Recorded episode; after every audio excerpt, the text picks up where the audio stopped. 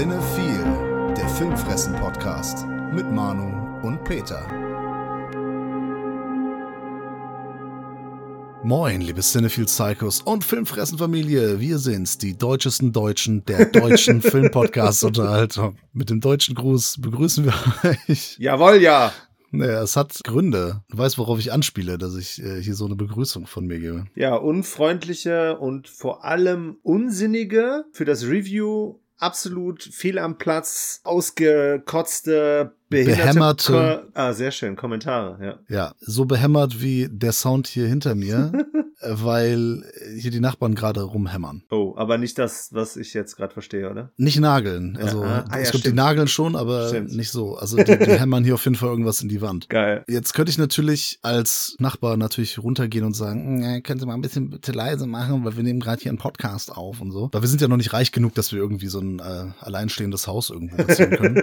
Deswegen bitte ein Patreon-Abo abschließen, damit wir uns das irgendwann leisten können. Damit nicht mehr in unserer Nähe gehämmert wird. Ja, aber ich mache das natürlich nicht, weil das wäre so deutsch. Ja, so eine Allmann-Aktion wäre das einfach. Und was auch Allmann-Aktionen sind, sind diese Kommentare, auf die du gerade angesprochen hast. Was war denn da schon wieder los, Peter? Ja, nur nebenbei. Viel deutscher wäre es um 22 Uhr, das zu tun, ne? Weil dann darf man ja nicht Ja. mehr hämmern. Genau, wenn es das Gesetz vorschreibt. Ja, es gab ein paar Kommentare zu Sisu, unserem aktuellsten Review. Sisu. Sisu, Ja. der ja jetzt Donnerstag angelaufen ist und der ja auch schon ein paar Klicks ergattern konnte. Lohnt sich ja auch, weil der Film äh, einfach geil ist. Wir haben ihn ja auch mehr als empfohlen. Als Review ist fast so geil wie der Film. Vielleicht sogar noch ein bisschen geiler. Durchaus möglich. Steckt auch ein bisschen mehr Arbeit drin. Also in dem Review natürlich. Ja, klar.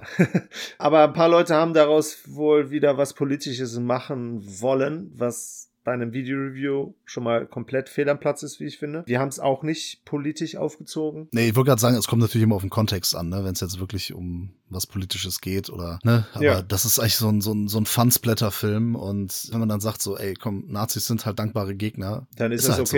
Ja, weil Nazis aufs Maul, da wird halt nicht diskutiert. Das ist halt immer spaßig. Ja gut, ich möchte jetzt nicht zu Gewalt aufrufen, aber es sind auf jeden Fall gute Gegner. Es ist nicht politisch zu sagen, Nazis sind scheiße. Das ist nicht mal politisch. Das ist einfach Common Sense, wie man in Frankreich sagt. Das war Konsens vor ein paar Jahren noch, ja. Und, äh, Das ist es immer noch. Ja, sollte es sein. Es ist aber immer so, wenn es bei uns um beziehungsweise gegen Nazis geht, dann gibt's immer so ein, zwei Leute, die kriechen dann aus ihren Löchern und meinen dann da irgendwas verzapfen zu müssen und so Schwachsinn zu schreiben. Ja. Ja, und dann von wegen, ja, immer gegen die bösen Deutschen und so. Das hatte damit gar nichts zu tun, Mann. Es geht doch hier um Nazis, die verbrannte Erde äh, hinterlassen in, in einem äh, anderen Land und so, ja. Und abgesehen davon, dass der Film nicht mal so ernst ist und so. Es geht doch jetzt nicht darum, ja, die Deutschen oder ihr wärt doch auch damals mitgezogen und so. Solche Kommentare, meine Fresse, ey. So nach dem Motto, man galt ja als feige, wenn man es nicht gemacht hat. Darum geht's doch gar nicht. Mein Opa ist dahin gegangen, ja, der, der musste zur letzten Offensive, weil er sonst erschossen worden wäre. Das hat Ja. doch gar nichts damit zu tun, dass irgendeiner in seinem Dorf da gesagt hätte, er ist feige. Das war einfach, weil, weil er sonst tot wäre. Ja. Da wäre ich nicht hier, hier jetzt, um mich darüber aufzuregen. Ja, da konnte man sich nicht groß entscheiden, ne? Aber das war ja noch nicht mal der schlimme Kommentar. Ne, genau. Das kommt ja häufig. Ich muss auch sagen, ich,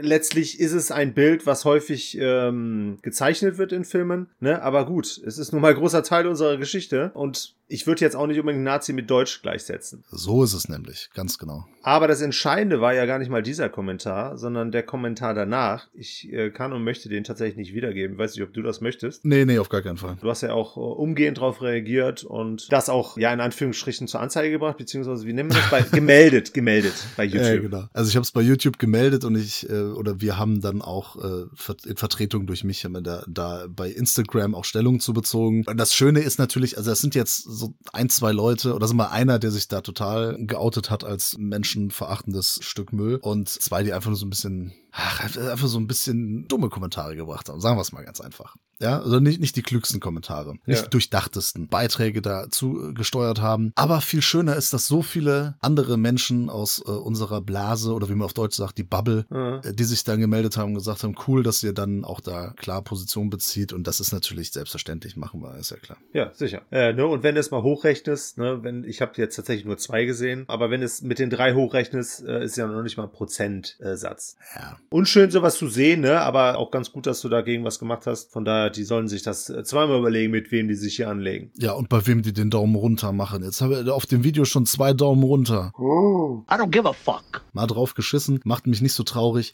wie der neue Guardians-Film von Disney. Wir haben einen Disney- und einen Marvel-Film hier. Wir sind ja wie immer jetzt hier die äh, absoluten Trendschweine und Kommerzsäue. Naja, das wird jetzt ganz schnell am, am Anfang abgehakt. Du redest ja von positiven Tränen, denn es war ja ein Abschied. Kann schön sein, kann auch schmerzhaft sein. Kann sein, dass der Film so mies war, dass ich da geweint habe. Nein, das glaube ich nicht. Oder vor Freude geweint, dass er endlich vorbei war nach zweieinhalb Stunden. Ich fand es tatsächlich krass, dass der gefühlt von allen als der beste Marvel-Film seit langem gewertet wurde. Seit Endgame haben viele gesagt, ja. Ja, genau. Und dann habe ich so überlegt, so, ja, da kam aber auch nicht viel Geiles zwischendurch, ne? Ja, die, die Messlatte lag sehr weit unten. Genau. Ja, Endgame hatte mal bis auf diesen Nerdgasm, wo dann am Ende einfach mal alle auftauchen. Ja, also war aber nicht besser als Infinity War sonst, fand ich. Nee, Nur er drückt ähnlich auf die Tränendrüse wie Guardians of the Galaxy Volume 3, Ja. über den wir jetzt äh, sprechen. Sollen wir kurz was zur Handlung sagen? Dürfen wir eigentlich spoilern? Wir sind ja spät dran eigentlich, ne? Wobei sehr wenige den bis jetzt gesehen haben. Also hier in Bonn war es tatsächlich so, da wir reinen Flammen hier flächendeckend gefeiert haben, Ach, stimmt, ja, ja. war der Start komplett unter den Erwartungen. Somit müssten den noch viele gucken können und auch tun. Also selbst in Köln, ich habe den samstagsabends in der OV gesehen, 19.30 Uhr im Filmpalast, äh, schönes Kino bei uns äh, auf den Ringen. Und da war okay besucht. Also der lief in diesem größeren Saal, Kino 1, wenn du dich erinnerst, da haben wir Suspiria äh, unter anderem gesehen. Und dieses äh, legendäre Interview Ja, stattfand. Naja, gehen wir jetzt nicht weiter drauf ein. Äh, Erzählen wir mal, äh, erzählen wir ein andermal. Peinlich es war. Es war sehr, sehr peinlich. Äh, cringe, wie der Deutsche heutzutage sagt. Genau, nicht Fremdscham, sondern Cringe. Guardians of the Galaxy kann man erstmal sagen, der erste, ich finde den auch super geil. Ich finde James Gunn war eine super Addition zum MCU überhaupt, weil ich finde, er hat schon auch so seinen eigenen Stempel aufgedrückt. Das können ja nicht viele Regisseure sagen, die beim MCU mitgewirkt haben. Mir gefällt Volume 2 auch sehr gut. Ja. Finde auch wieder den Musikeinsatz toll. Was James Gunn halt kann, ist so diese vermeintlichen Loser, kann er wirklich super geil inszenieren. Und zwar sehr herzlich und zwar sehr, sehr sympathisch, dass man mit denen wirklich äh, so äh, an Bord ist. Und der zweite auch cool mit, mit Kurt Russell und diese Vater-Sohn-Geschichte da auch nochmal schön äh, drin verarbeitet. Ich weiß nicht, James Gunn schafft es einfach da, die richtigen Knöpfe zu drücken. Das ist wie damals bei Tromeo und Julia. Da hat, Mhm. hat er das Drehbuch geschrieben. Ja. Da habe ich auch vor Freude geweint am Ende, als sie sich dann doch äh, geliebt haben. Spoiler, habe ich ja schon mal drüber gesprochen hier. Und jetzt kommt der dritte Teil. Ja, die Erwartungen waren schon hoch. Es ist äh, der Abschied der Guardians in der Form, in der wir sie kennen, kann man sagen. Und es ist vor allem der Abschied von James Gunn aus dem MCU, Mhm. denn er übernimmt das DCEU. Und jetzt bin ich wirklich mal gespannt, weil The Suicide Squad war ja auch mega. Ja. Aber wir sprechen kurz über Guardians äh, 3. Im Fokus steht Groot, aber auch irgendwo nicht. Na, Rocket steht im, im Mittelpunkt, würde ich sagen. Ja, meinte ich doch. Ich habe äh, den falschen Namen gerade vorgelesen. Okay. I'm Groot. Äh, Rocket steht hier natürlich äh, im äh, Vordergrund, ähm, aber auch wieder nicht, weil er relativ aus der Handlung genommen wird, weil er bei einem Überfall von, weißt du noch, was das für ein Typ war? Adam Warlock. Ja. Spielt von Will Potier.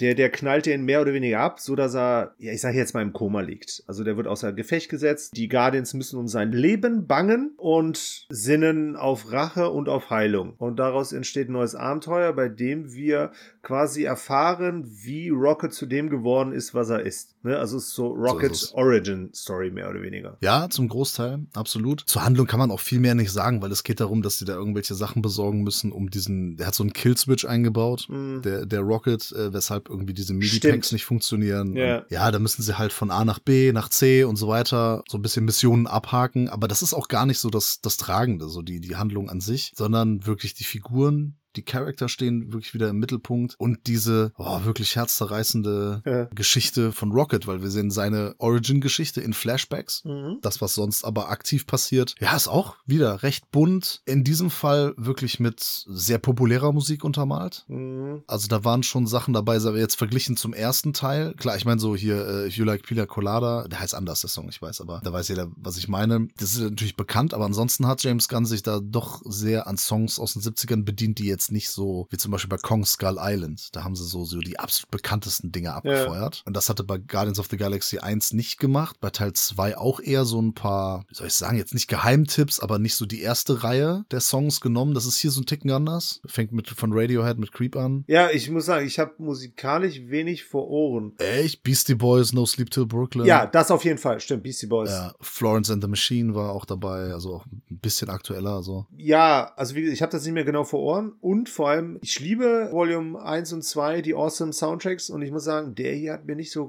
nicht so ganz so gut gefallen. Okay, ich finde, da waren sehr starke Songs dabei, aber eben auch Songs, die ich zum Beispiel halt auch schon kenne und seit, seit der Jugend halt höre. Ja. Also gerade ne, Creep von Radiohead oder, oder vor allem No Sleep Till Brooklyn, das ist vom, von meinem Lieblings Beastie Boys Album License to Ill, das ich rauf und runter gehört habe als 13-Jähriger. Aber es ist auf, jeden- auf jeden Fall wieder mit musikalischer Untermalung und äh, dann, ja, dann geht das halt ab. Und ich habe ja letztens, in einem der letzten Podcasts haben wir über The Whale gesprochen, Mhm. der so mit voller Absicht auf die Tränendrüse drückt und so eine riesen Theatralik aufbaut. Mit Absicht. Das gibt die Ja. Geschichte her. Ja, ja, doch pure Absicht. Und Guardians of the Galaxy Volume 3 drückt auch auf die Tränentube, wenn man das mal so sagen darf. Also er drückt ganz bestimmte Knöpfe, Einige Knöpfe. die sehr offensichtlich sind und die aber aus diversen Gründen bei mir genau die richtigen Knöpfe drücken. Also es kommt halt bei mir genau an und mich hat der Film irgendwie emotional doch halt mitgenommen. Ne? Es, ist, es ist natürlich einfach. Es sind, ähm, Hast du geheult oder was? ich habe tatsächlich geweint. Du bist ja eine Lusche. Es geht ja ganz oberflächlich gesehen natürlich auch so um Tiermissbrauch, also gegen, es ist gegen Tierversuche. Das wird uns dann so gezeigt, Ja. indem Rocket mit seinen Freunden, die haben alle so Kulleraugen und sind halt total süß und lieb und, und nett und so und werden dann so fies behandelt. Ja, das Thema ist schon drin, ne? Tiermissbrauch und so, definitiv. Ja, aber du hast schon äh, richtig gesagt, äh, sehr oberflächlich am Rand. Das ist halt nebenbei. Das hat eigentlich keine große Bedeutung. es ist nicht der große Teil der Handlung, Ja. aber gut, da streiten wir uns ja immer drüber, ne? Ob der Inhalt wichtig ist oder nicht. Immer.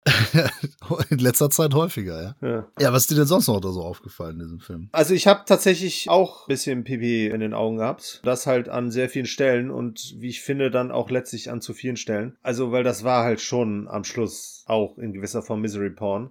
Also ja, in ge gewisser Form, weil also es war halt wirklich die letzte halbe Stunde. Da hast du an allen Ecken und Enden hast du die Möglichkeit gehabt zu heulen. Der große Vorteil natürlich, ähm, abgesehen davon, dass das natürlich bei einem Abschlussfilm ganz gut ist. Ne? Wir haben hier Figuren, die uns ans Herz gewachsen sind. Letztlich baut er auch auf den Teilen davor auf. Ne? Die Figuren sind über mehrere Filme, nicht nur die zwei Standalones, sondern halt auch über die anderen äh, Avengers-Filme und so halt gewachsen. Im wahrsten Sinne des Wortes bei Groot. Ja. genau. Die sind uns ans Herz gewachsen. Äh, die, die haben eine, äh, eine, eine coole Storyline, sag ich mal, durchgemacht. Die haben eine Entwicklung durchgemacht und daraus schlägt er hier Kapital. Absolut, ja. Das ist natürlich ein Riesenvorteil. Das hast du halt sonst, ansonsten halt im Marvel-Universum eher selten. Ja, vor allem, weil James Gunn ja nicht, der, der hat ja Figuren auch nicht aus der zweiten, sondern aus, aus der hintersten Reihe geholt. sogar, Ja, ne? Die Guardians genau. of the Galaxy vorher kannte die kaum einer. Die haben auch gar nicht so viele Comic-Auftritte gehabt und also ich kannte die auch vorher nicht. Mhm. Muss ich ganz ehrlich sagen. Und in der Konstellation, in der sie die hier gezeigt haben, waren die in den Comics auch noch gar nicht so vertreten. Ja. Beziehungsweise sind sie jetzt, also seit dem ersten Film, seit dem Erfolg des ersten Films erst. Und der erste Teil vor allem ist ja unbestritten einer der beliebtesten MCU-Filme. Und ich kann das total verstehen. Ich finde Ja. find alle cool. Kleiner Spoiler. Ich finde, es gibt keinen schlechten Guardians-Film. Mir haben die alle gefallen. Ja gut, das hat man schon rausgehört. Ja, ja gut. Bisher habe ich nur gesagt, ich habe geweint.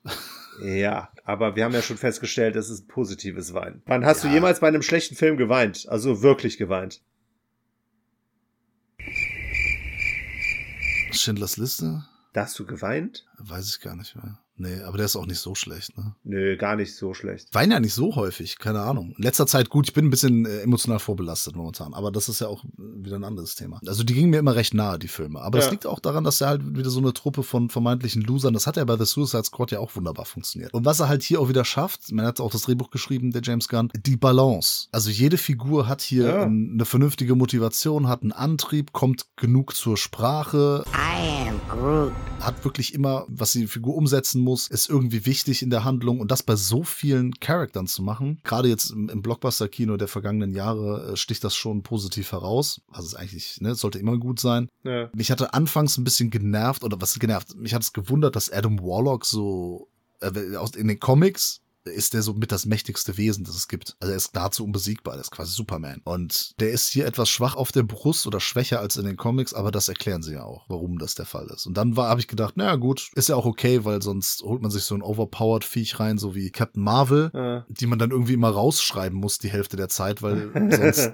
der, der Konflikt in fünf Minuten halt äh, Ja. gegessen wäre. Ne? Ich gebe dir zum Teil recht. Gute Balance. Er schlägt ja auch wieder Kapital daraus, dass es eine Familie ist, also eine Familiengeschichte. Was ich ein bisschen schade fand, ist, es war in gewisser Weise, zumindest was bestimmte Entwicklungen, ich vornehmlich zwei Figuren angeht, wo ich fand, das war ein bisschen inhomogen, wie er da den Wechsel vollzogen hat. Man hat Charakterentwicklungen gesehen, die ich aber sehr ruppig fand. Also der Übergang dahin. Das waren Gamora und Nebula. Okay. Besonders bei Nebula. Ich habe das nicht ganz verstanden, warum, warum wir diesen Character Drift auf einmal hatten. Das war für mich zu schnell dahin. Ah, okay. Ja, ich weiß, was du meinst. Ich hatte das Gefühl, dass sich das in den vergangenen Auftritten über die letzten Filme und, und äh, Weihnachtsspecial und so weiter und so fort, dass sich das schon da nicht nur angekündigt, sondern schon gezeigt hat. Aber ja, gut, kann man durchaus so sehen. Dann hat es vielleicht bei ein, zwei Figuren nicht ganz geklappt. Ist trotzdem, denke ich mal, noch, ein- noch ein guter Schnitt, würde ich sagen. Was ich nicht so schön fand, war dann die Inkonsequenz gegen Ende. Also so. es, das ist jetzt schwierig ohne Spoiler zu sagen. Also es gibt wirklich Ich sag Situationen, genau, Weltraum zum Beispiel Ja. äh, oder überhaupt. Es, es gibt da Figuren, die stehen quasi kurz vom Abschied Ja. und dann verabschieden sie sich doch nicht. Mhm. Das fand ich nicht so elegant gelöst. Es ist sagen. vor allem dramaturgisch leider dann auch eine Fehlentscheidung. Aber es ist auch, wenn man sich das mal genau betrachtet, eigentlich schwachsinnig. Das Weltraum-Ding, ne? Das, das Ja. kannst du mir nicht so verkaufen, egal wie. Das funktioniert doch so nicht. äh, ja, das erstens und vor allem zweitens die Figur, die dann die Figur rettet, Ja, genau. hätte vorher auch alles eigentlich machen können. Ja, oder genau. sehr viel noch Ja, machen genau. können. Ja, Da hat's dann nicht ganz funktioniert. Da war da, habe ich auch gedacht, von wegen, ah, warte mal, die Figur hätte ja auch vorher noch viel machen können. richtig. Naja, gut. Es sind auch so andere Figuren jetzt plötzlich so stark vertreten, wie zum Beispiel Cosmo. Das ist der Hund, ne? Ja, ja, genau. Der Äh, Böse. Die, Der, die, die böse Hündin, genau. ja, Bad Dog, genau. Ja. Die jetzt irgendwie auch so weibliche Stimme hat, warum auch immer, keine Ahnung. Ich dachte auch immer, das sei ein männlicher Hund. Ist Ja. auch scheißegal. Es ist nur so, dass die Figur wurde mal angeteasert, was ist ange, die wurde nicht mal angeteasert, die äh, klar, kam, glaube ich, in irgendeiner Mid-Credit- oder Post-Credit-Scene vor, genau wie Howard the Duck. Einfach als Gag. Ja. Und jetzt, also hat Cosmo, gut, seit dem Weihnachtsspecial, ne, kam ja auch schon Ja, vor, und dann ja. jetzt so eine tragende Rolle, wo ich auch denke, naja, gut, das ist schon ein bisschen übertrieben. Da weiß ich auch jetzt nicht, ob das wirklich James Gunns Idee war oder ob dann das Studio gesagt hat, komm, ist beliebt, äh, Fanservice, was auch immer. Ich muss sagen, also hat mich jetzt nicht groß gestört, es ist mir nur aufgefallen. Hat einen süßen, süßen Payoff auf jeden Fall. Absolut, absolut. Ja, Ja. da war ich auch dabei. Also ich, ich habe ähm, quasi- ich habe angefangen jetzt mit diesen traurigen Momenten, äh, weil das letztlich dann doch, doch das Gefühl war, was so dominiert hat. Definitiv. Dafür hat der Film aber trotzdem sehr viele Popcorn-Momente auch. Ja. Und das ist für mich schon diese Unterhaltung. Vor allem, und das nämlich zu No Sleep Till Brooklyn, diese äh, Kampfszene in diesem Gang, Ja. die fand ich super geil. Äh, Da ich wirklich gedacht, so, okay, richtig fett. Also für einen Disney, für einen Marvel-Film, Ja. tip top. das war die einzige, fand ich. Ja, aber die war herausragend. Ja, die, war, super geil. durchdacht. Die, die war durchdacht. Und der Rest, muss ich halt sagen, was die Popcorn-Geschichte angeht, was den Unterhaltungsfaktor angeht, finde ich, hat der halt auch bis auf die Tatsache, dass er halt wirklich knallbunt ist, auch eigentlich nur das erzählt, was alle anderen Filme auch erzählen. Im Großen und Ganzen. Ja, gut, dass das jetzt inhaltlich jetzt keine Bäume ausreißt. Für mich ist das halt diese fluffy Popcorn-Unterhaltung für Samstagabend. Alle die Filme, die haben keinen großen Tiefgang, trotzdem berühren die mich emotional, weil sie halt ganz simpel auf diese Knöpfchen Ja. drücken. Ja, nehme ich aber in Kauf, weil wie, wie du schon gesagt hast, diese Figuren haben sich entwickelt über, über eine gewisse Zeit und ich bin dann schon dabei. Wie gesagt, es gibt keinen schlechten Guardians of the Galaxy Film aus meiner Warte. Ich bin jetzt nicht ganz in diesem Hype drin. Es gibt ja Leute, die sagen, es ist das krasseste seit geschnitten Brot. Wo ich auch sage, ja gut, also so sehr bin ich da jetzt auch nicht gehypt. Ne? Ja, ist für mich tatsächlich, also funktioniert für mich tatsächlich auch in dem Drama, in der Theatralik der Verabschiedung am Schluss deutlich besser, als es im Gesamten funktioniert und vor allem halt dann auch als Popcorn-Film insgesamt. So was die ersten zwei Drittel, sag ich mal, hergeben. Das ermüdet mich aktuell, aber es hat halt nun mal diesen Mehrwert, dass es dann äh, auf der emotion emotionalen Ebene funktioniert. Und von daher sehe ich den tatsächlich auch als einen der stärkeren äh, Vertreter an. Absolut. Hab dann allerdings natürlich auch bis zum Abspann gewartet, beziehungsweise auch nach dem Abspann und muss sagen, dass die Mid-Credit-Scene, die fand ich, ja, okay, gut. Netter Nachklapp. ne? Genau, zeigt vielleicht was so für die Zukunft. Und die Post-Credit-Scene habe ich überhaupt nicht verstanden. Ich habe ihn akustisch tatsächlich nicht verstanden. Die Figur, die da geredet hat, weil Ja.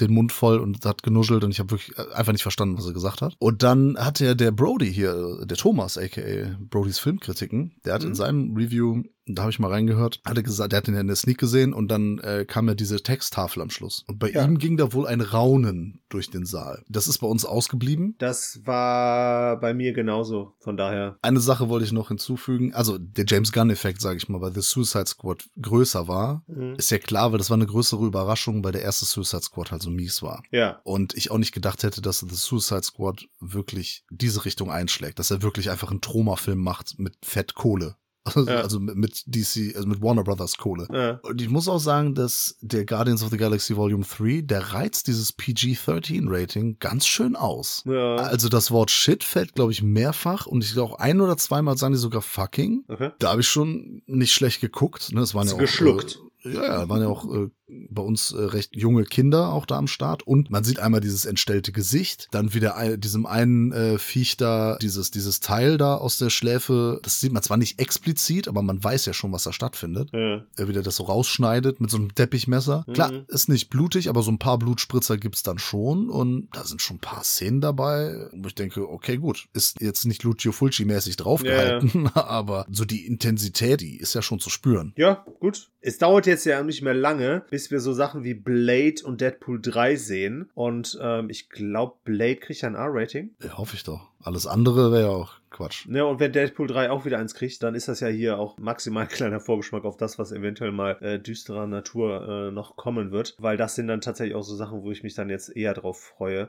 Weil so der Rest, vor allem der nächste, The Marvels, also ganz ehrlich, Gar kein Interesse. Nee, das ist das wirklich. Ich meine, ich kann die anderen beiden weiblichen Heldinnen kenne ich überhaupt nicht. Haben, wurden sie wahrscheinlich in irgendwelchen Serien hier etabliert, aber Ja. leider äh, dauert es dann noch, bis die mich wieder haben. Und das ist ja frühestens nächstes Jahr. Gucken werden wir trotzdem wahrscheinlich alles. Ja, also die Filme, ja, zum Großteil. Zwei habe ich nicht geguckt, auch noch nicht nachgeholt. Black Widow und The Eternals, aber Und Black Panther? Ach stimmt, den habe ich auch nicht. Wakanda Forever habe ich mir auch nicht reingezogen. Ja, stimmt. Also, ach so, das kann ich noch sagen. Sorry, wir kommen gar nicht weg von Guardians 3. Im Vergleich zu Ant-Man and the Wasp Quantumania. Ja. Der sah ja wirklich aus wie Leute stehen vor, vor dem grünen Vorhang und Ja. alles so total nicht organisch, ne? Alles einfach nur Greenscreen Star Wars Gedönse. Sieht aus, alles aus wie Episode 1 oder 2. Und Guardians 3 fühlt sich wirklich organisch an, ne? Pun intended, weil es ja auch wirklich diese Ja. Raumschiffe gibt, die so aus dem Organismus bestehen quasi. Also das, was ich da bei Quantumania vermisst habe, dass sie sich wirklich mal Sachen überlegen, die wir so noch nicht gesehen haben, das kam hier vor. Und da, da habe ich mich dann gefreut. Weil bei Quantumania hatten sie alle Möglichkeiten und machen einfach nur Star Wars und hier haben sie dann wirklich ein bisschen mehr auf die Kacke gehauen, finde ich ganz cool. ja, das ist noch ein schönes Abschlusswort. auf jeden Fall. Ich äh, war letztens auch noch im Kino. Schon wieder? genau, ich war nicht nur bei Guardians 3 im Kino. Sollen wir einfach im Weltraum bleiben? Bitte. Dann habe ich gesehen Flash Gordon, ein Schwarz-Weiß-Film aus dem Jahr 1936. Ich glaub ein nicht, dass Sci-Fi-Thriller. Wieso? Den hast du, glaube ich, noch nie mal gesehen. Ach so, ja, das stimmt. Ich bin mit dem äh, Marius von Cinema Strikes Back, der hat mich äh, quasi nachträglich zum Geburtstag, der ja schon ein paar Monate zurückliegt. okay, ist ja fast schon ein halbes Jahr. Ja, genau. Hat mich äh, aber eingeladen. Also wir hatten uns immer mal vorgenommen, wieder, ja, lass mal ins Kino gehen. Ja, haben wir irgendwie nicht geschafft. Und dann hat sich natürlich die Best of Cinema-Reihe angeboten zu einem Film, den er sehr, sehr gut kennt. Und ich habe den seit meiner Kindheit nicht mehr gesehen. Stell dir mal vor, ich habe den noch nie gesehen. Ne? Flash Gordon aus dem Jahr 1980. Ich kenne nur den äh, Soundtrack von Queen. Flash. Ah!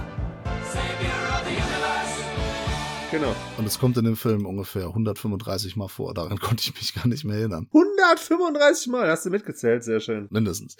Ja, ist ein britischer Film aus dem Jahr 1980. Äh, Wie gesagt, Mike Hodges hat hier Regie geführt und wir kennen Mike Hodges natürlich. Wir haben einen Film von ihm besprochen und zwar aus dem Jahr 1971. Der nennt sich Jack rechnet ab, aka Get Carter. Ah, mit äh, hier, äh, Sir, Michael Caine. Sir, oder? Michael Caine ist, glaube ich, nicht Sir. Ne, Nee. schade. Okay. Sieht Doch, stimmt. Sorry. Ah! Doch, doch, der ist Ja. Sir. Ja. Natürlich, eigentlich, ne? Ja, eigentlich klar. Natürlich, klar. Hat er verdient. Ja, das war mal wirklich ein cooles Kinoerlebnis. Wir haben da schön hier uns mit äh, Popcorn bewaffnet und leckeres Getränk gehabt und so und haben dann den Film geschaut und haben gelauscht. Wie gesagt, Marius kann den mitsprechen, glaube ich. Okay. Ich habe ihn wirklich, ich muss mal überlegen, das war so die Zeit, da hat Bastis Vater, also der Basti, der auch hier unser Logo entworfen hat und so, Ja. obwohl stimmt gar ich habe es entworfen, aber der hat es umgesetzt, ist ja egal.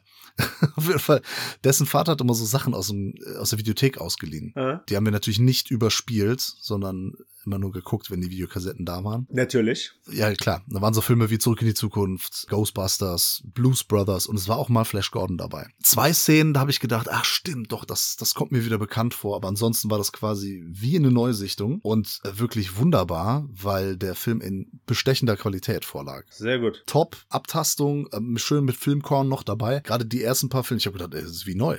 Ne, so als, als hätten die gerade erst gedreht. Gegen Ende kommen dann sehr viele, naja, ist nicht Greenscreen-Aufnahmen in dem Sinne, aber das, wie man es damals gemacht hat, Rückprojektion oder irgendwie, keine Ahnung. Also Mhm. da sieht man natürlich dann so die Ränder und sowas. Scheiß mal drauf. Äh, ein Film, der Spaß macht. Äh, Dino De Laurentiis hat hier produziert. Äh, Sam J. Jones spielt Flash Gordon, einen Quarterback, ist er, glaube ich, von einem American Football Team. Also, nee, der ist tatsächlich auch Amerikaner, ne? Alle anderen sind natürlich äh, Briten, Briten. oder, oder Deutsche, wie Max von Südow zum Beispiel. Ah, nee, Schwede. Schwede. Alter Schwede. Ich meine, Schwede. Schwede. Ich sag immer, ich denke mal, Max von Südow ist ein Deutscher. Ist er gar nicht, natürlich Ja. nicht. Timothy Dalton ist ein Deutscher. Er, er spielt hier- Genghis Khan quasi. Okay. Den, den Imperator Ming. Ja. Und ja, äh, Timothy Dalton spielt auch mit, tatsächlich, ja. Kennen viele auch aus. Bond. Ja, ich wollte aber jetzt irgendwas was sagen, wo man nicht weiß. Ach egal, ja, James Bond. So. Äh, Hot Fuzz hat er mitgespielt. Genau, der Bösewicht aus Hot Fuzz. Nur daher kennt man ihn. Ja, äh, der ist auch dabei. Und ähm, also kurz bevor der Film anfing, ne, so wir haben es gerade schön gemütlich gemacht und auf einmal drängt sich da einer so in die in die Reihe rein. Ich denke, oh, was, wer kommt denn jetzt, ne, so spät und so. Ah. Sagt dann so, ach Manu, lass mich mal kurz durch hier, ne? Und ich so, hä, was? Ist auf einmal der Tilo da. Mhm. Mit einem Kumpel. Hätte ich mir eigentlich auch denken können, dass er da ist. Wollte auch noch fragen vor im Vorfeld, hab's dann aber vergessen. Haben wir dann uns schön äh, den, den Film gegeben. Und der Film kam gut. Letztlich geht's einfach darum, dass, dass der äh, Flash Gordon zusammen mit so einem Mädel, hab schon vergessen, wie heißt sie, Dale, quasi gekidnappt wird von so einem Wissenschaftler, der was erforschen will, weil er glaubt, die Welt geht unter und so. Die fliegen dann zu diesem Planeten, auf dem der Ming herrscht. Herrscht über verschiedene Völker, uh, unter anderem hier Bird Person und Co. noch so ein paar Mhm. andere. Äh, dann stellt sich aber irgendwie raus, dass, dass Flash Gordon die Welt retten muss. Ich muss ganz ehrlich sagen, ich habe die Comics nicht gelesen. Ich kann dazu nicht so viel sagen. Du jetzt auch nicht. Du hast weder den Film gesehen noch die Comics gelesen, ne? Ja, natürlich. Was soll ich die Comics lesen? Ich habe noch nie einen Comic. Ja, doch Asterix und Obelix. Mehr kenne ich nicht. Und natürlich die Comics im Playboy, habe ich auch mal gelesen. Ah ja, stimmt. Natürlich. Okay, auf jeden Fall, er ist quasi so ein Weltraumdiktator. Ah. Und sieht halt aus wie äh, Genghis Khan und so. Und weil der Flash Gordon halt Quarterback ist, gut, Fuß, gut Fußball, hätte ich beinahe gesagt, Football spielen kann, zeigt er am Anfang, dass er halt gut kämpfen kann und sich dagegen ein paar Leute wehrt, aber äh, er wird irgendwann gefangen genommen und am Ende liegt's an ihm, den Ming davon abzuhalten, die Welt zu zerstören, also die Erde, auf der wir leben, denn er findet die nämlich äh, Quatsch und hatte keine hohe Meinung von, von den Menschen und will da alles äh, platt machen. Flash Gordon schafft es dann, paar Völker zu vereinen und dann den großen Aufstand gegen den Ming ja, zu schaffen. Und der Film ist halt voller 80er Jahre Popkultur, also alles, woran man denkt, 80er, ne, es ist äh, irgendwie, es ist der bessere He-Man-Film, es ist, äh, ja, darf man ruhig so sagen, finde ich. Da ist halt alles drin, ne, ähm, äh, Kämpfe, es ist so, so Gladiatorenkämpfe, es gibt Raumschiffe, so Weltraumschlachten, es gibt fliegende Menschen, also die, die, die Hawk-People da und so. Und es ist ganz großartig natürlich unterlegt mit dem ähm, Soundtrack von Queen. Ich sage nur Flash. Ah. Das geht echt gut ab, ist ein wunderbarer Film, der knapp zwei Stunden einfach nur Freude bereitet und es war großartig, den auf der Leinwand bewundern zu dürfen. Danke nochmal an Marius für die Einladung, für die Idee, überhaupt dahin zu gehen und ich habe ihm an diesem Abend auch eine Herausforderung ausgesprochen. Ich habe ihn zu einem Rematch aufgefordert. Bei Brodys Filmfressen Filmquiz geht's bald auch mal vielleicht weiter. Mhm. BFFQ, das Rematch gegen Marius, der mich damals sehr knapp geschlagen hat. Hm. Es, es kommt demnächst irgendwann. Da bin ich ja mal gespannt, ob da was draus wird. Aber der Marius folgt so einer Einladung wahrscheinlich sehr schnell. Wir sind auch einer Einladung sehr schnell gefolgt, nämlich der von einem gewissen Herrn Bolt, der uns eingeladen hat, einen Film, der bei Donaufilm erscheinen wird, zu besprechen. Und die Rede ist hier von einem brasilianischen Film von einer Regisseurin. Ach du meine Güte. Me- Meus Deus. Fodas. Genau. Und zwar die Brasilianerin Anita Rocha da Silveira, halbwegs aus gut Ai, ne? ai, ai, ai, ai, ai. Anita Rocha da Silveira. Ja, war jetzt nicht so falsch. Auf jeden Fall. Rocha. Rocha. Rocha de Silveira. Rocha da Silveira. Anita Rocha de Silveira. Ja, klingt grausig, ist aber so. Die hat mit Medusa letztes Jahr ihren zweiten Spielfilm auf Leinwand gebracht und ein sehr aktuelles politisch-religiöses Thema aus ihrer Heimat mitgebracht und auf Celluloid verarbeitet. Ja. Soll ich was zur Geschichte erzählen? Ja, so ist es. Also es sind, sehr, es sind sehr viele Themen in dem Film verarbeitet. Ja, also ein bisschen was, was passiert. Äh, Es gibt oberflächliche Handlungen, aber darunter, unter dieser Oberfläche, da schimmert ja ganz viel. Genau, wir folgen Mariana Oliveira. Jetzt habe ich auch Mariana wahrscheinlich falsch ausgesprochen, ne? Heißt die nicht einfach Mari in dem Film? Mari? Keine Ahnung, ich habe jetzt den Schauspielernamen genommen. Die ist auf jeden Fall unsere Protagonistin und sie ist in einem Kirchenchor. Ja, okay. Dann, Ja. Sagen wir so, er- erstmal, es, es spielt in einer nicht näher definierten Zukunft in Brasil. Es ist so eine Utopie-Dystopie. Es, es ist auf jeden Fall ein, in einem fiktiven Brasilien, das halt von, von so religiösen Fanatikern quasi geführt wird. Ist das nicht so? Ähm, nee, nicht offiziell zumindest. Es spielt so ein bisschen auf den Bolsonaro an. Ne? Jair Bolsonaro war Präsident bis äh, vor kurzem äh, Brasiliens und der kam ja in der Welt auch nicht so gut an, ne? weil der auch so ein bisschen despotisch unterwegs ist. Das spielt hier so ein bisschen äh, an, dass halt diese ganzen, muss man auch dazu sagen, in Brasilien gibt es viele Freikirchen. Wird vielleicht dem einen oder anderen oder der einen oder anderen auch auffallen, wenn brasilianische Fußballer, wenn die auf den Platz gehen, machen die ja manchmal so, die machen nicht so das Kreuz wie viele Europäer, sondern die setzen sich da richtig hin, machen, beten dann da und machen so komische Yoga-Übungen und so. Das sind diese ganzen Freikirchen. Also die sind Mhm. ja ähnlich drauf wie die Amerikaner, also die US-Amerikaner auch. Und da gibt's halt sehr viel. Kenne ich auch aus Portugal, da gibt's auch von Brasilianern gegründet, so einige Freikirchen, die sind dann, also jeder hat da so seine eigene Interpretation davon und, und wie orthodox er das jetzt irgendwie äh, ausführt. Naja, und das ist dann hier so, dass sie Teil einer Gruppe ist, die nachts rumläuft mit so weißen Masken Mhm. und Sünder und vor allem Sünderinnen bestrafen. Genau. Ja, wenn die zum Beispiel fremdgegangen sind oder sich nicht züchtig genug gekleidet haben oder Ja. Oder auf Speed-Datings gehen. ja, einfach so sozialen Ungehorsam, ja, sich nicht benommen haben, so wie es da, also es sind sehr konservative Regeln herrschen da, halt so sehr, sehr kirchlich, christlich, so. Ja. Und die singen da auch, ja, das hast du schon gesagt, ja. Das ist ganz lustig. Ja, es ist auch relativ häufig. Also es sind mindestens drei, vier Gesangseinlagen, die dann tatsächlich auch so ein bisschen wie so ein Musikvideo daherkommen, weil die halt mehr oder weniger das Ganze halt auch im Rahmen einer Predigt äh, halt hier äh, geschieht Mhm. und geile Ausleuchtung. Ne? Wahrscheinlich wird das Ganze auch noch gefilmt und dann äh, ne, der, der Bevölkerung, sag ich mal, zur Verfügung gestellt, weil ja hier, wie gesagt, so, so die Predigt hier im Vordergrund steht, in der halt Sitte und Moral predigt wird und die Reinheit der Frau und das ist ja hier das große Thema, die Reinheit der Frau und die Bestrafung von Sünderinnen halt. Und so haben wir hier die Situation, dass es einen Vorfall gibt, in dem unsere Hauptdarstellerin verletzt wird und sie, ich weiß gar nicht mehr, wodurch ein Messer oder so, hat auf jeden Fall trägt sie eine Narbe davon bei einem dieser Ich glaube, das ist sogar eine Züchtigungsversuche. abgeschlagene Glasflasche. Ah da ja, hätte ich mir das stimmt. auch ehrlich gesagt ein bisschen schlimmer vorgestellt. Richtig. Die hat dann einfach nur so eine kleine Narbe da auf der linken Genau. Wange. Ja. Aber daraufhin kann sie auch ihren Job, also als Assistentin in einem Schönheits, bei einem Schönheitschirurgen nicht mehr ausüben. ja, so geht's ja nicht, ne? Genau, und wird dann versetzt oder beziehungsweise findet dann neue Arbeit in einem, ja, in so einer Klinik, in der sie sich um Koma-Patienten kümmern muss. Hm. Dort lernt sie dann auch einen jungen Mann,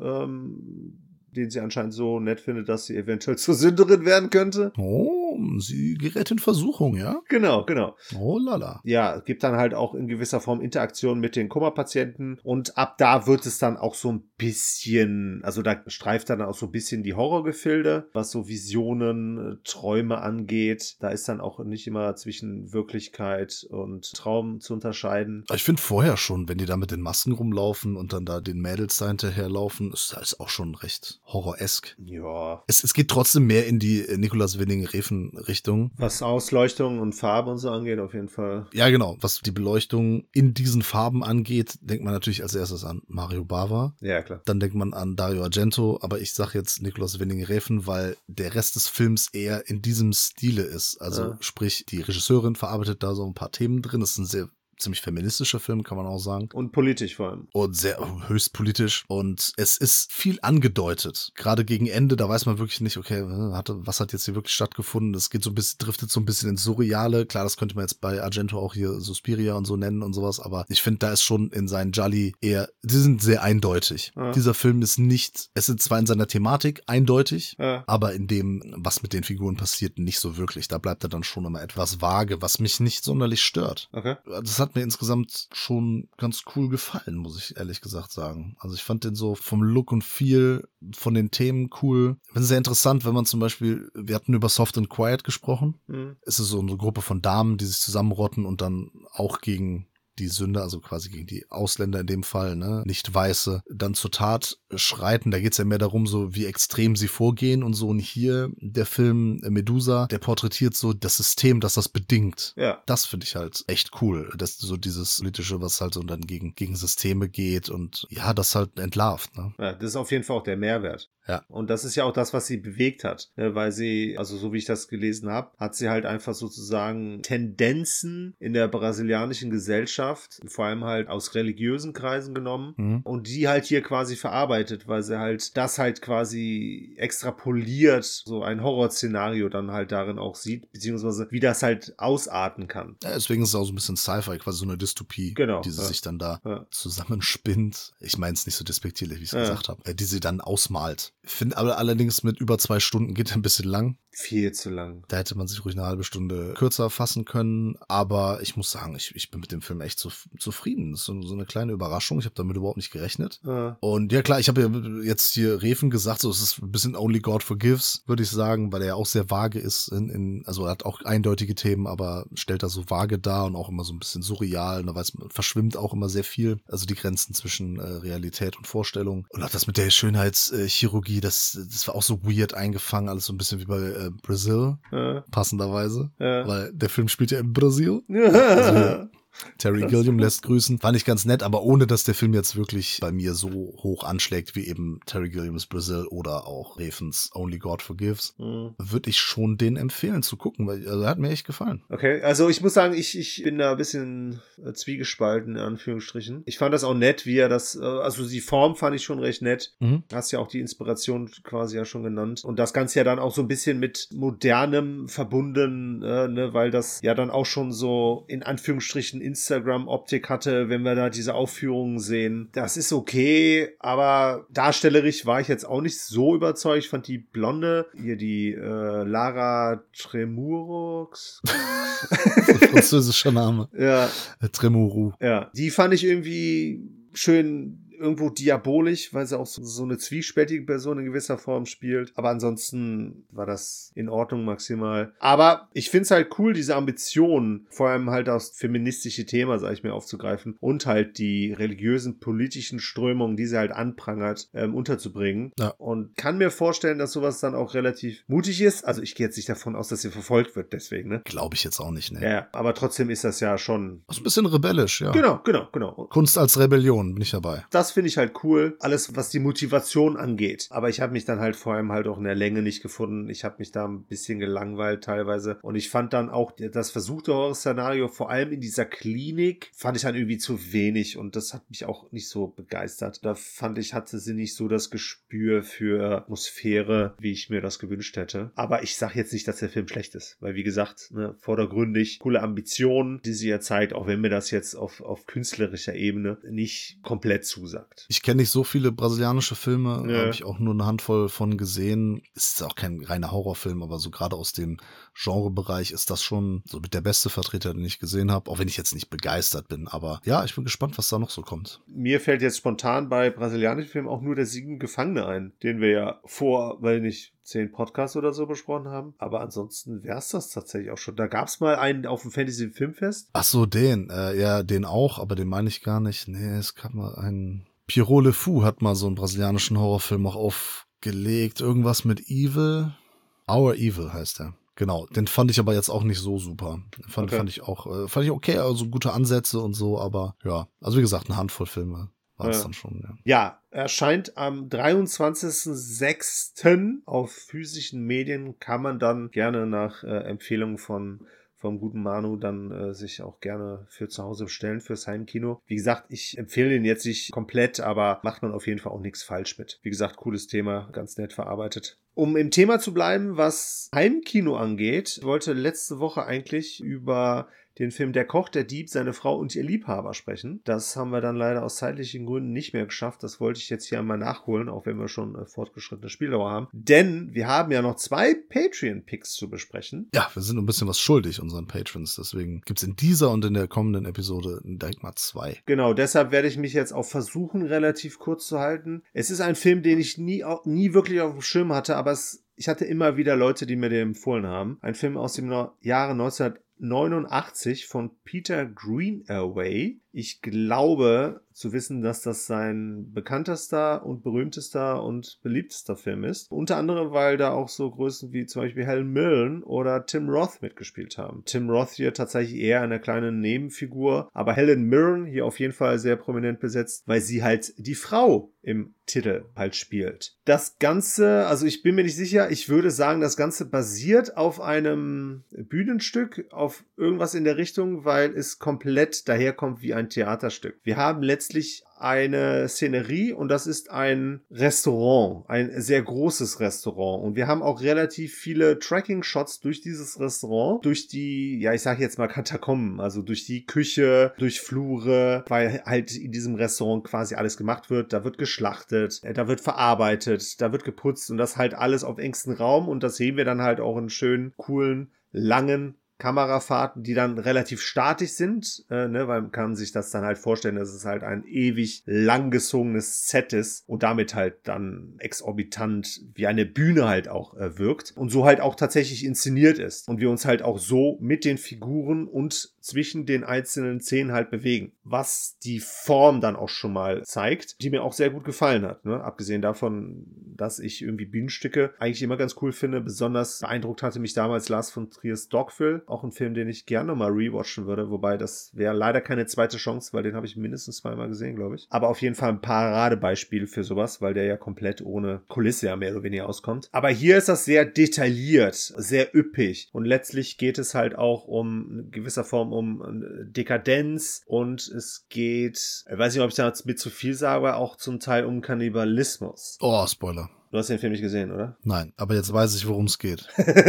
es ist nicht das Thema an sich. Wir folgen dem Albert Spicker. Dem gehört dieses Restaurant. Der ist äh, ein äh, Gangster und der ist ein Arschloch. Also ich weiß ehrlich gesagt nicht, ob ich in meinem Leben in irgendeinem Film schon mal einen fieseren Menschen porträtiert gesehen habe als diesen hier. He's a pedantic, pontificating, pretentious bastard, a belligerent old fart, a worthless, steaming pile of cow dung. Es geht jetzt nicht darum, wie viele Menschen er getötet hat, aber wie er es schafft, in jeder Szene jede Figur irgendwie unter sich anzusiedeln, ne? Von oben herab ihn psychischen Terror auszusetzen, vor allem halt auch was die Handlung seiner Frau angeht, ne? Helen Mirren spielt halt hier seine Frau, die Georgina, und es ist ein Leid, diese, das, der Film geht knapp zwei Stunden, die beide miteinander zu sehen, weil dieser Mann, diese Frau so abartig mies misshandelt. Das äh, möchte man sich eigentlich gar nicht vorstellen. Und sie lässt sich das in gewisser Form gefallen. Und das ist quasi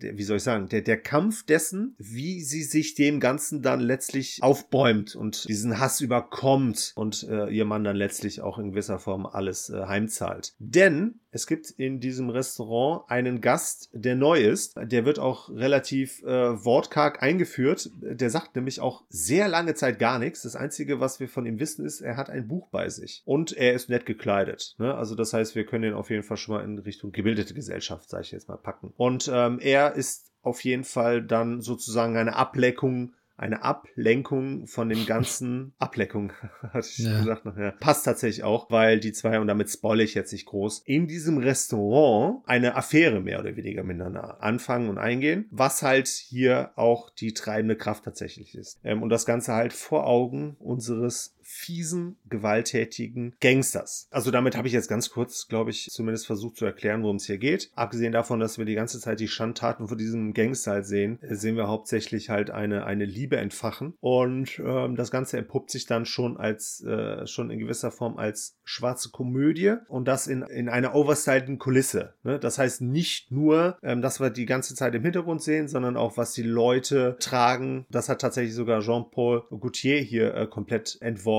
Äh, dann haben wir ganz fantastische Musik von einem Michael Nyman. Und ja, ein tolles Bühnenstück irgendwie, in dem man so viel entdecken kann und das so schön aufeinander abgestimmt ist und in dem so viel stimmt, also in, in, in, in, in Kollaboration, sage ich jetzt mal, und der so spannend dann letztlich ist und so eine schöne Point hat, die darf ich jetzt natürlich nicht äußern. Und wenn man geschichtlich, politisch kundig ist, was ich nicht bin, also nicht groß, dann wird man wahrscheinlich auch gewisse Bezüge zur Thatcher-Zeit, Margaret Thatcher-Zeit als Ah. äh, Premierministerin halt hier finden. The Iron Lady. Genau. Und von daher eine absolute Empfehlung. Bin erstaunt, dass ich den noch nie gesehen habe, dass der irgendwie so völlig unterm Radar gelaufen ist. Bin ich froh, dass ich den endlich mal gesehen habe. Und Tim Roth in der Nebenrolle ist auch herrlich, auch wenn der hier die ganze Zeit einstecken muss. Fand ich klasse. Ja, passiert, dass man, man kann ja nicht immer alles sehen. Ja, ja, klar. Ein paar Sachen gehen durch die Lappen, aber hast du jetzt, hast Ja. du jetzt gesehen, ist doch schön. Ja, ich glaube tatsächlich sogar, das ist aus einer Schenkung gewesen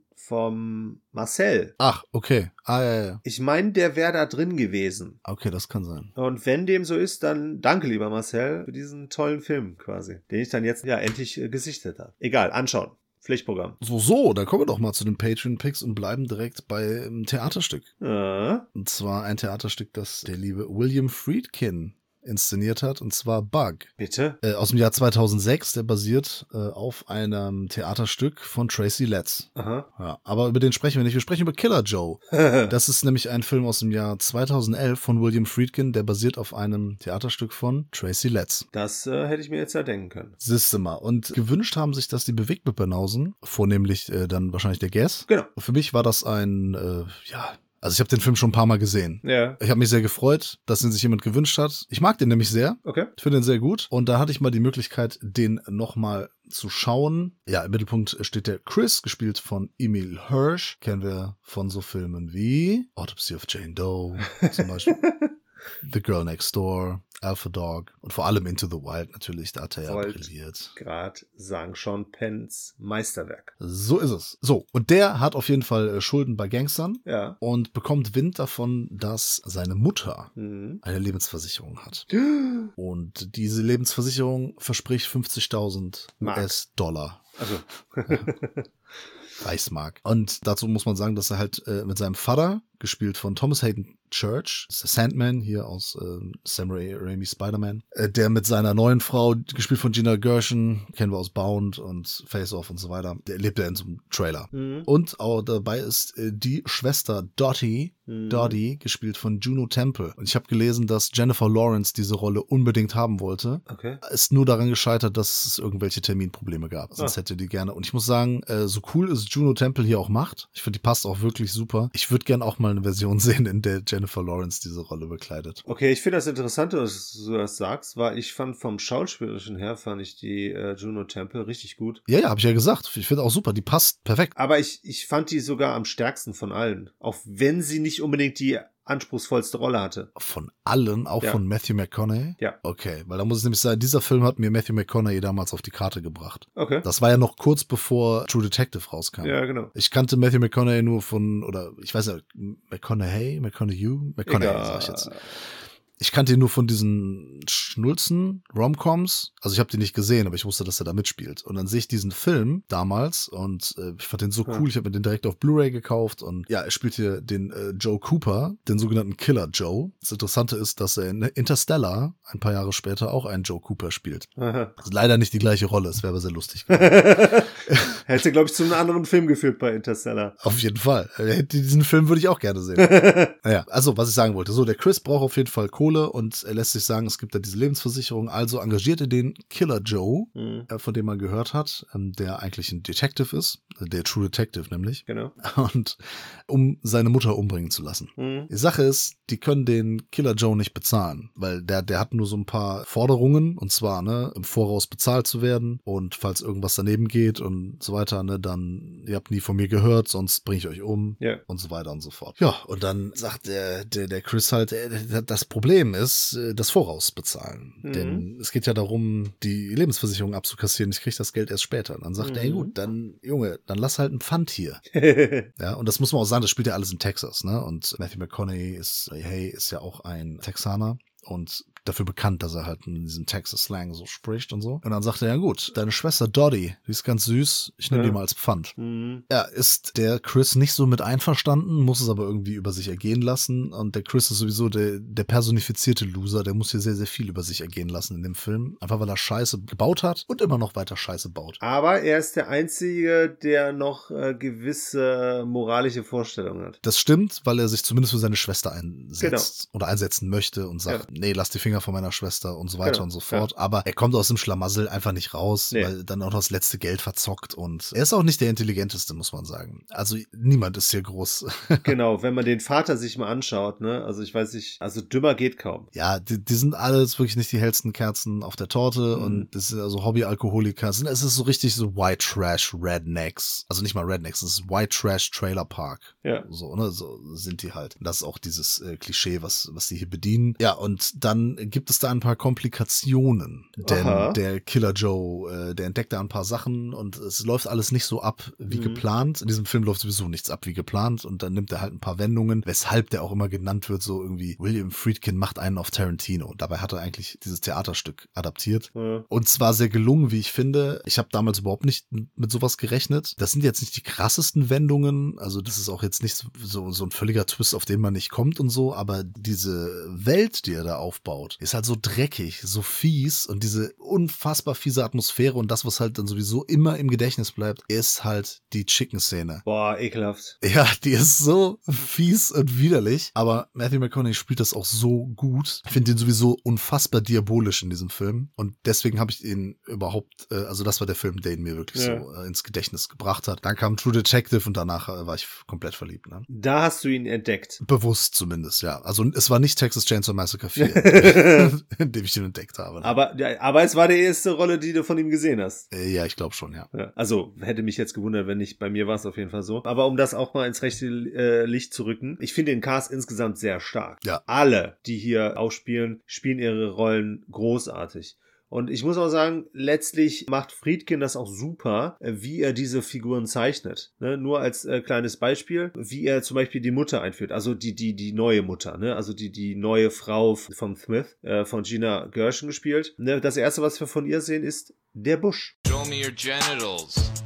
Genitals. What? Show me your genitals. Genitalia. Ne? Und äh, damit ist quasi auch schon direkt äh, etabliert, äh, was das für eine Rolle, also was sie für ein Mensch ist, ähm, Ja. in gewisser Form und Weise. Ähm, und das ist ja auch etwas, was ihr dann am Schluss äh, ja mehr oder weniger zum Verhängnis wird, beziehungsweise für bestraft wird. Aber durch ein sehr chaotisches Finale, wie ich finde, das mir dann ein finale Finale gegeben hat, eine Auflösung gegeben hat, die mich etwas Fragen zurückgelassen hat und auch etwas unzufrieden, habe ich jetzt meinen Faden verloren. Ja, gut.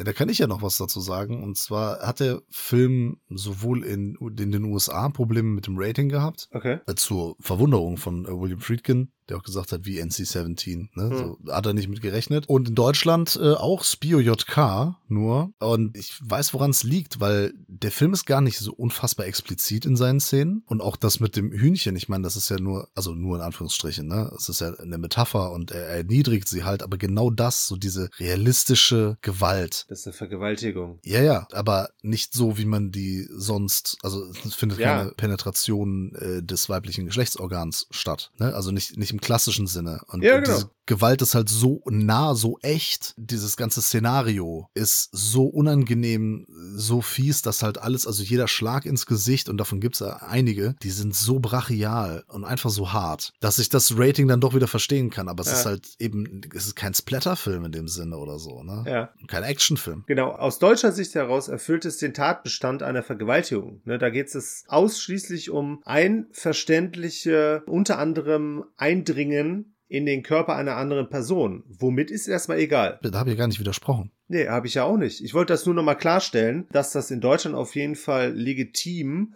äh, dadurch einen, äh, eine Spio kriegt. Echt? Bei jedem Film, bei dem sowas vorkommt? Also ganz ehrlich. Nee. Also bei Kids war es auch nicht so. Es gibt Filme, da finden auch äh, Rapey-Scenes statt und ähm, die sind nicht direkt ab 18 oder, oder noch schlimmer. Okay, aber ich, ich, ich kann es nachvollziehen. Ne? Ich sage nicht, dass das so sein muss, aber ich, äh, kann- ich verstehe es auf jeden Fall. Ja, ja, klar. Das ist halt unglaublich, wie, wie, wie Friedkin das, äh, die, diese Atmosphäre halt erzeugt. Mhm. Und wie die, wie die Schauspieler das dann halt auch mittragen. Es kommt ja auch noch ein bisschen Inzest dazu, ne? Wenn wir an die, an die Szene denken, wo, wo der äh, Chris, äh, hier gespielt von Emil Hirsch, von seiner Schwester, nackt im Flur träumt. Ne? Also in gewisser Form Inzest. Ja, ja, also wie gesagt, wir haben auch hier wirklich keine, keine sympathischen Figuren am Start und Mhm. äh, trotzdem sind wir dabei, weil wir einfach wissen wollen, wie geht das jetzt hier aus? Weil auch immer wieder neue Sachen zum Vorschein kommen, die dann Mhm. wieder so eine Wendung bringen, bei der man denkt, ach Moment, ach so, okay, der und der und die und die hat das sich dabei gedacht. Weil hier werden so ein paar Figuren gegeneinander ausgespielt. Ja. Und das ist nicht am ganz großen Rad gedreht, aber es ist trotzdem clever genug und es ist wirklich ein sehr, sehr cooles, kleines Kammerspiel in Anführungszeichen. Aber Es spielt halt,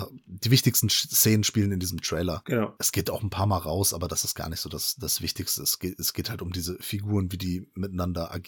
Und also ich fand den schon immer cool, habe mich gefreut, ihn jetzt nochmal sehen zu dürfen. Ist natürlich eine absolute Empfehlung. Wie gesagt, steht seit Jahren hier im Regal. Finde ich sehr cool. Ist auf jeden Fall ein dreckiges äh, Stück Film, um das auch nur noch mal zu verdeutlichen. Hier ist wirklich jede Figur ekelhaft. Ne, wenn man mal überlegt, dass der Vater seine Tochter quasi an den Killer verkauft, mehr oder weniger, das ist schon ekelhaft, was, äh, was hier gezeichnet wird. Und wie passiv er auch am Ende Ja. agiert, wenn, wenn noch eine andere Person da. Ähm, Genau. Ja, das ist halt ne, mehr oder weniger so. Hätte es ja eigentlich tatsächlich, nachdem er es wusste, dann auch selbst gern getan. Ne? Aber dazu fehlt ihm dann der Mu- Mut, in Anführungsstrichen. Ne? Also soll jetzt ja auch nicht Aufruf zur Gewalt oder Rechtfertigung dessen sein, ne? aber zeugt halt schon von diesen White Trash, der hier schon interessant und cool irgendwo geschildert wird. Ich hätte mir ein anderes Finale irgendwie gewünscht, aber ansonsten würde ich auch sagen, hat er seinen Reiz. Und es ist einer der wenigen Filme vom, vom William Friedkin in der Neuzeit, sage ich jetzt mal, wo ich halt sage, irgendwie, der hat noch einen äh, Mehrwert, ne? weil ansonsten Bug noch und aber ansonsten weiß ich nicht, ob ich nach dem Guardian noch irgendwas finden würde, was mir irgendwie zusagt. Ne? Von daher. Aber ja, danke an den lieben Guest, beziehungsweise an die Bewegtbildbanausen. Für mich war es eine Erstsichtung. Ach, echt? Krass.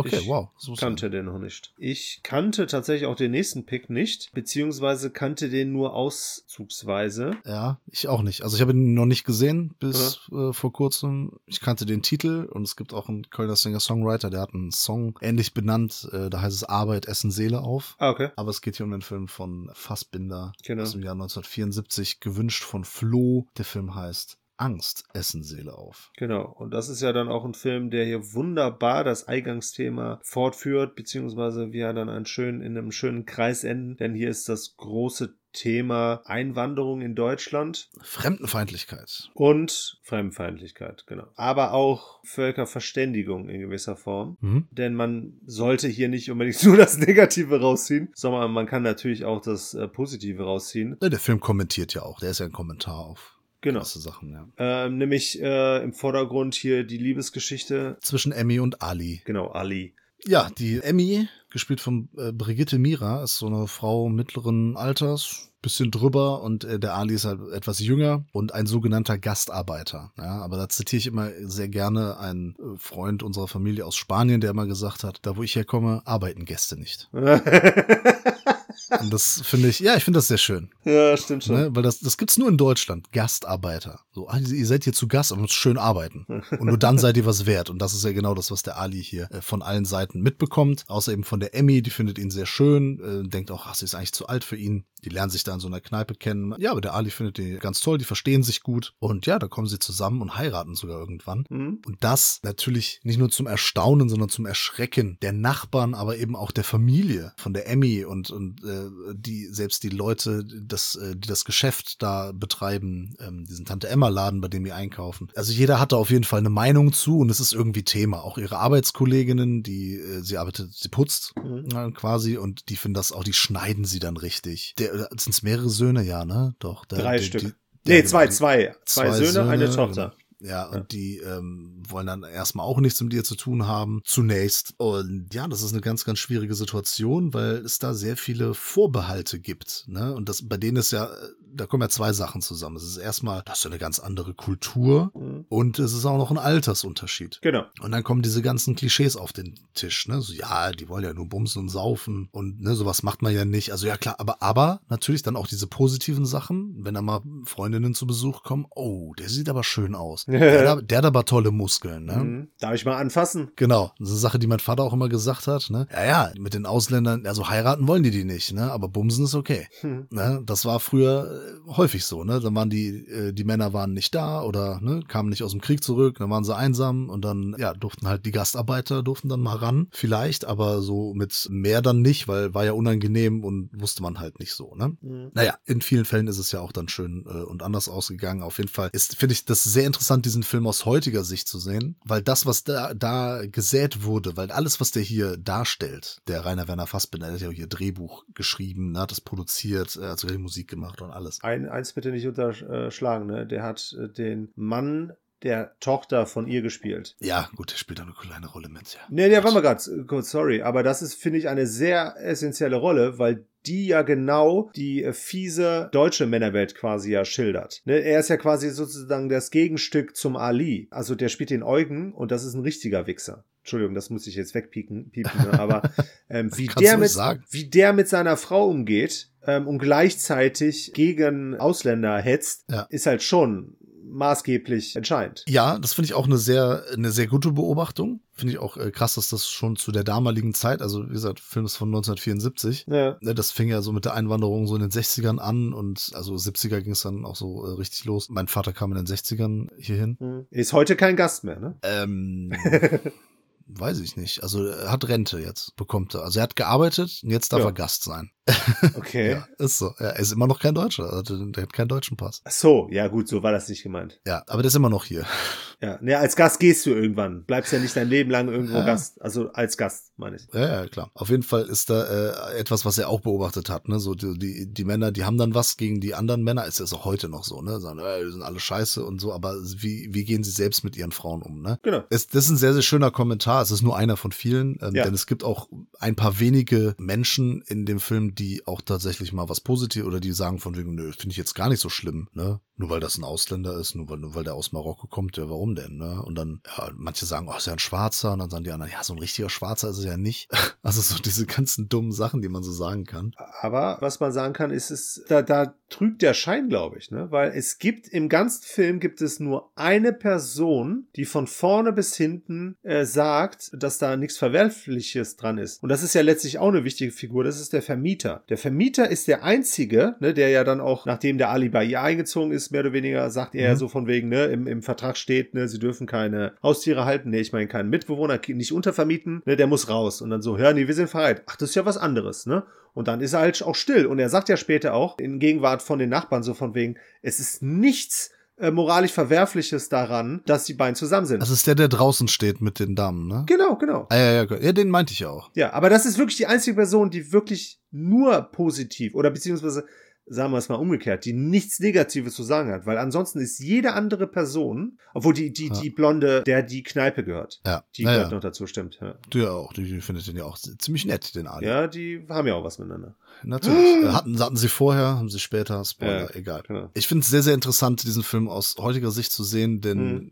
ich hab's auch leider aus nicht ganz so fernen Sphären gehört, dass manche sagen, ja, aber dann die und die Ausländer und die integrieren sich nicht und hin und her. Weißt du, so mein Vater ist immer cool, weil der spricht ja fließend Deutsch und so und der hat ja gearbeitet. Das ist immer cool. Der Ali, der die Dönerbude hat, das ist alles cool und so, ne? Aber der Mohammed, der keinen Job hat, ist halt scheiße. Es ist halt, es ist, wird immer mit zweierlei Maß gemessen und so. Oder mit mehreren sogar noch. Und äh, sehr schön zu sehen, weißt du, früher oder in den 70ern so keine Chance gegeben, sich zu integrieren, weil man sie gar nicht da haben wollte. Und 30 Jahre später oder 50 sagen, ey, die haben sich ja gar nicht integriert, die bleiben ja nur unter sich. Ja, das hat auch Gründe, ne? Und es hat viele Gründe. Es ist ja auch kein eindimensionales Thema, das man aus einer Warte nur betrachten kann. Genau, es ist auch nicht nur eine Partei schuld an irgendwas. Genau, ne? aber, aber- das, das hat sich halt so entwickelt, aber es gibt verschiedene Gründe, warum sich das so entwickelt. Genau, aber um da auch nochmal kurz einzuhaken, weil das ist, finde ich, auch nicht äh, zu unterschätzen, äh, um das Wort Gastarbeiter mal kurz ein bisschen einzuordnen. Die heißen ja Gastarbeiter, weil das ja geplant war, dass die nur kurz hier sind. Es war ja niemals intendiert, dass die Leute hier bleiben. Ja, aber es ist eine ganz dumme Idee. Wie willst du das denn machen? Nein, ich sag nur, es gab halt auch keine Strukturen, keine Infrastruktur, um die halt zu integrieren.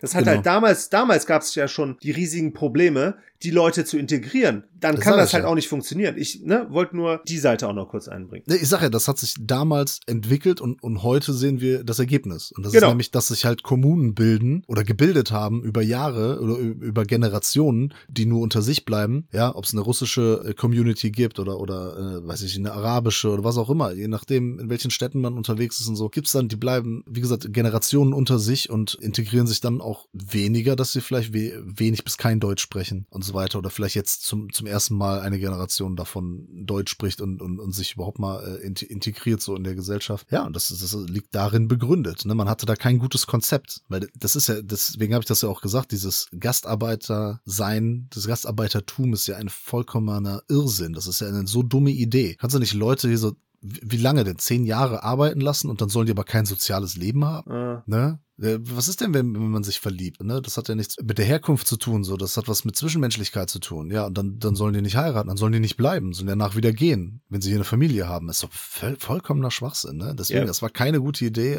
Ja, das hat sehr viele Probleme bedingt, ne? Ja, aber es hat auch viele Probleme gelöst, ne, weil die Arbeitskräfte ja gebraucht wurden. Ja, natürlich. Das ärgert ja auch äh, viele, dass zum Beispiel Deutschland verliert zwei Weltkriege und steht wirtschaftlich trotzdem ziemlich gut da. Ne? Das ist, da gibt's auch einige, Ja. die sich ärgern, die sagen, wie kann das denn sein? Natürlich. Aber letztlich findet man hier sehr viel Politisches auch drin. Ähm, ich fand ein, Fast fand, ausschließlich. Ja, ja, genau. gesagt, ja. Ich fand eine, eine Bemerkung fand ich ganz interessant. Ich glaube, die Also, kam Schwanz kaputt, oder? Ali selbst. Ne? Ja, Ali hat ganz am Anfang gesagt, Schwanz kaputt. Echt? Ja.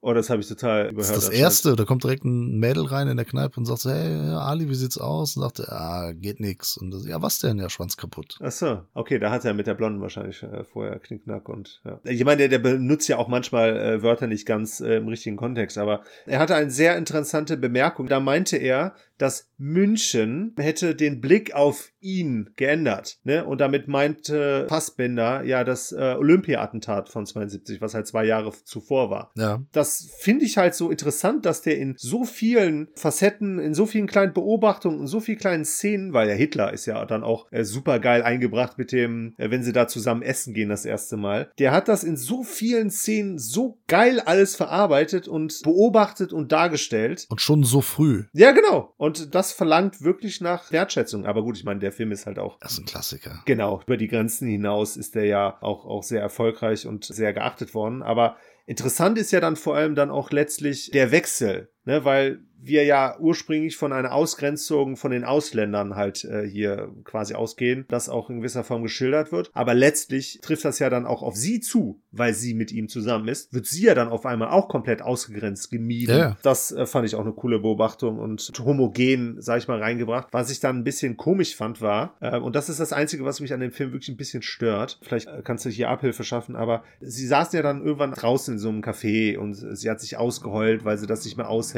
wie die Leute auf sie gucken oder auf beide halt äh, gucken. Ähm, und sie wollte ja äh, in Urlaub und meinte, danach wird alles besser sein. So ist es in gewisser Form ja auch gekommen. Ich habe diesen Wechsel irgendwie nicht verstanden weil dann wirklich alle Figuren irgendwie komplett offen auf einmal waren und ihr erstens wieder ein bisschen Respekt gegenübergebracht haben. Ne, es war dann halt so, zum Beispiel in dieser Figur des Supermarkttypen hier auch, ne, dass da wirtschaftliche äh, Interessen, ja. genau äh, halt auch hinterstecken können, aber ansonsten war es dann auch irgendwie kam dann irgendwie auch das Menschliche wieder rüber. Ich habe den Wechsel nicht ganz verstanden, warum er das gemacht hat, dass dann auf einmal wieder die Vernunft irgendwie gesiegt hat. Der, der, ich weiß jetzt aber auch nicht mehr genau, wie das irgendwie, ob das das großartig begründet wurde oder so. Ja, okay. Die Wege des Menschen sind unergründlich. Ne? Ja. Manchmal, ist, ja, manchmal ist es wirklich nicht zu erklären. Ne? Vielleicht auch dann, okay, irgendwann hat man sich lange dran gewöhnt und ja, da hat man das irgendwann akzeptiert in irgendeiner Art und Weise vielleicht. Ich, ich weiß es nicht. Äh, Der Film ist, wo du eben meinst, ja, da gab's, was er da gesagt hat und so. Eigentlich hätte ich mitschreiben müssen bei dem Film, weil das sind so viele zitierwürdige Sätze drin Ja. und die, die heute noch, weiß ich nicht, nur Bedeutung haben, sondern auch Wert haben und aus heutiger Sicht auch noch irgendwie Gewichtung haben. Also äh, da kann man irgendwie alles äh, zitieren, ähm, aber der Mensch lernt ja nicht aus der Geschichte und ja, ja, nicht immer alles so negativ sehen. Pff, nö, realistisch sehen, würde ich das sagen.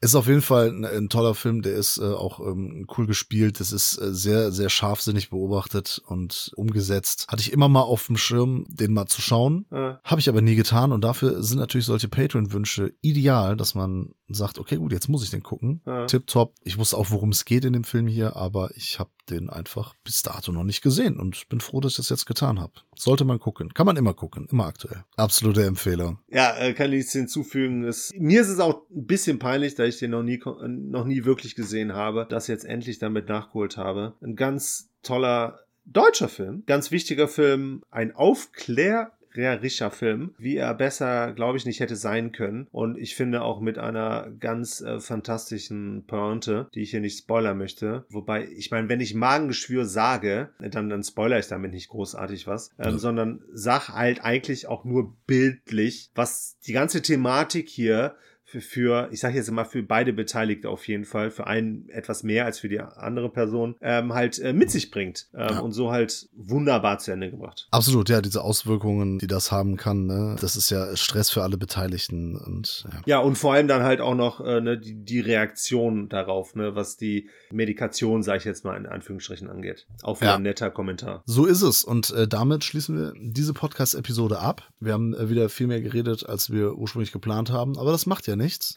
ich verabschiede mich einfach bis zur nächsten Woche, bedanke mich bei dir, lieber Peter, und bei der Filmfressen-Familie, allen, die sich das hier reingezogen haben. Und falls ihr immer noch der Meinung seid, Nazis sind cool oder so, ey, ohne Witz, entfolgt uns einfach. Kein Bock mehr, ich muss mir auch diese scheiß Kommentare nicht geben, die werden einfach gemeldet, gelöscht. Und dann könnt ihr sagen, äh, das ist aber gegen Meinungsfreiheit. Dann muss ich euch sagen, fickt eure Meinung. Und dann, die Meinungsfreiheit hat auch Grenzen, und zwar, wenn es dann in Hass und Hetze geht. Und dieser Kanal ist unser Zuhause. Und da bestimmen wir, wer rein darf und wer nicht. Und Leute, die andere Menschen ausgrenzen, die dürfen nicht rein. Da bin ich Mhm. für Exklusion. Bis nächste Woche. Tschö. Da habe ich ein ganz wunderbares Zitat von Dirty Harry in diesem Kontext. Meinungen sind wie Arschlöcher. Jedermann hat eins. Kann man gerne für sich behalten. Es ist aber auch äh, unsere Freiheit, dann zu sagen, so, nee, dann tschüss. Ja, dann freut euch auf jeden Fall auch auf eine zweite Chance, die wir einem Film von George A. fucking Romero gegeben haben, nämlich dem Abschluss seiner Filmreihe of the Dead, dem Survival of the Dead. Dem haben wir eine zweite Chance gegeben. Ob er diese verdient hat, erfahrt ihr am Sonntag pünktlich um 12 Uhr. Und nächste Woche heißt es natürlich wieder bei Cinephile einschalten. Ich freue mich auf jeden Fall darauf, bedanke mich auf jeden Fall